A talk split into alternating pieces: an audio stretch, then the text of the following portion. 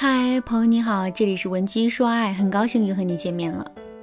你喜欢跟男生聊天吗？如果你是一个很会聊天的姑娘，你肯定会对我说，当然喜欢啦。聊天不仅能增进两个人的了解，还能拉近彼此之间的关系，所以我当然很喜欢跟男生聊天了。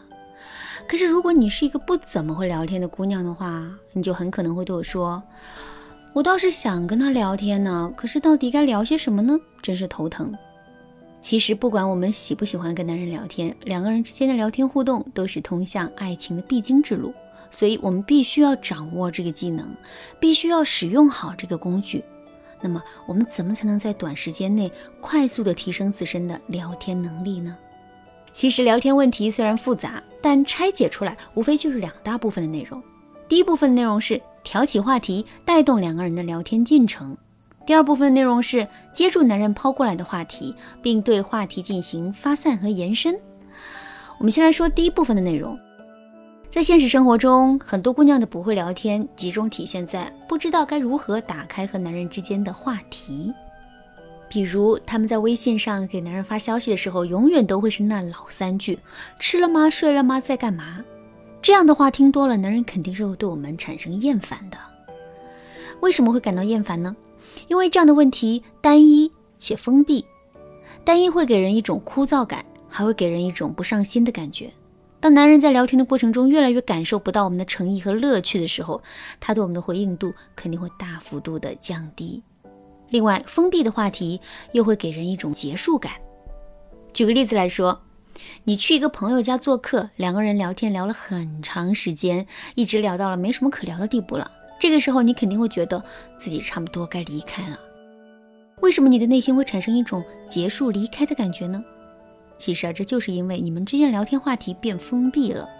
所以，想要跟男人愉快的聊天，我们在挑起话题的时候，就一定要多问一些多元的话题、开放性的问题。首先，我们来说一说多元，怎么才能让自己的聊天内容变得多元呢？很简单啊，我们只需要记住四个字：打破常规。一般来说，常规的东西在我们的认知和意料之内的东西啊，即使别人说的再好，我们也会觉得这个话题很常规。但只要有一个话题是我们之前从没想到过的，即使这个话题再肤浅、再没有营养，我们都会觉得它很新奇。大家都看过《奇葩说》，对吧？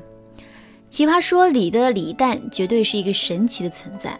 我个人认为，李诞本身是没有太多的思想和知识积累的，最起码相比较于薛兆丰、蔡康永和罗振宇来说，他的知识和思想肯定要略逊一筹，这是事实。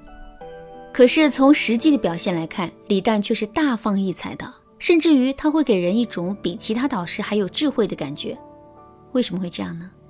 很简单，李诞从来不说别人能想到的观点，而是会在别人的思维盲区不断摸索、挖掘。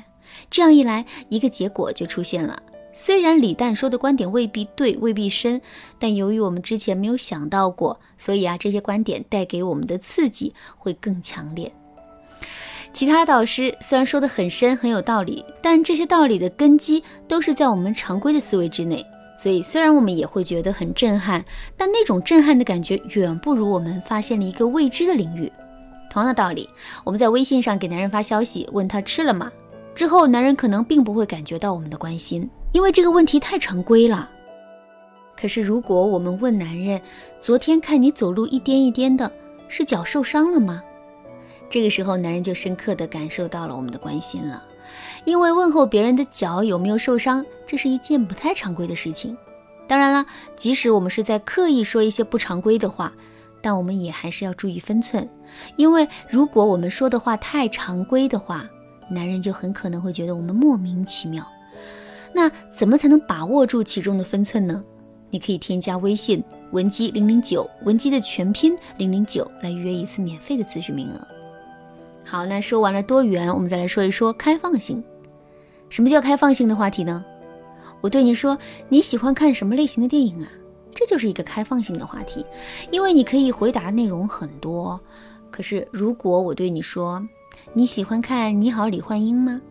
这就是一个封闭的问题了，因为你的回答只能是喜欢或者不喜欢。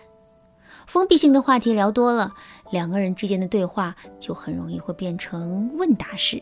问答式聊天怎么能激发起男人跟我们聊天的欲望呢？所以啊，如果我们总是跟男人聊一些封闭性的话题的话，两个人的对话就很容易会走进死胡同。不过呢，一味的跟男人进行开放式的聊天，这也是不对的。为什么这么说呢？这是因为我们每个人都不喜欢一直被别人追着问问题，尤其是当我们需要不停的去回答一些开放性的问题的时候，我们的耐心啊就更容易被透支了。所以，让我们的聊天变得更具开放性，这并不意味着我们要不断的去问男人一些开放性的问题，而是要把封闭性的问题和开放性的问题结合起来，让两者共同发挥作用。比如，我们对男人说的第一句话。一定要是一个封闭性的问题，比如我们可以对男人说：“你知道这家网红餐厅吗？”等到男人对这个问题做出回应之后，我们就可以接着问他一个开放性的问题了。比如男人回答我们说他知道这个餐厅，那么我们就可以对男人说：“你最喜欢这家餐厅的哪道菜品呢？”如果男人说他不知道，我们也可以对他说：“你平时喜欢吃网红餐厅吗？有没有什么不错的餐厅可以给我推荐啊？”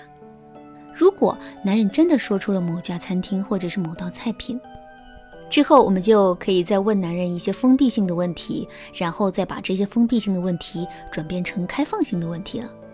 总而言之，一句话，开放性的问题是放，封闭性的问题是收。我们要在这一收一放之间找到平衡，只有这样，两个人之间的对话才会一直是和谐稳定的。好啦，今天的内容就到这里啦，剩下部分我会在下节课继续讲述。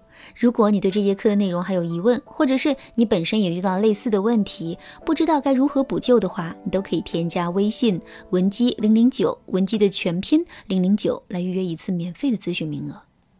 文姬说爱，迷茫情场，你得力的军师。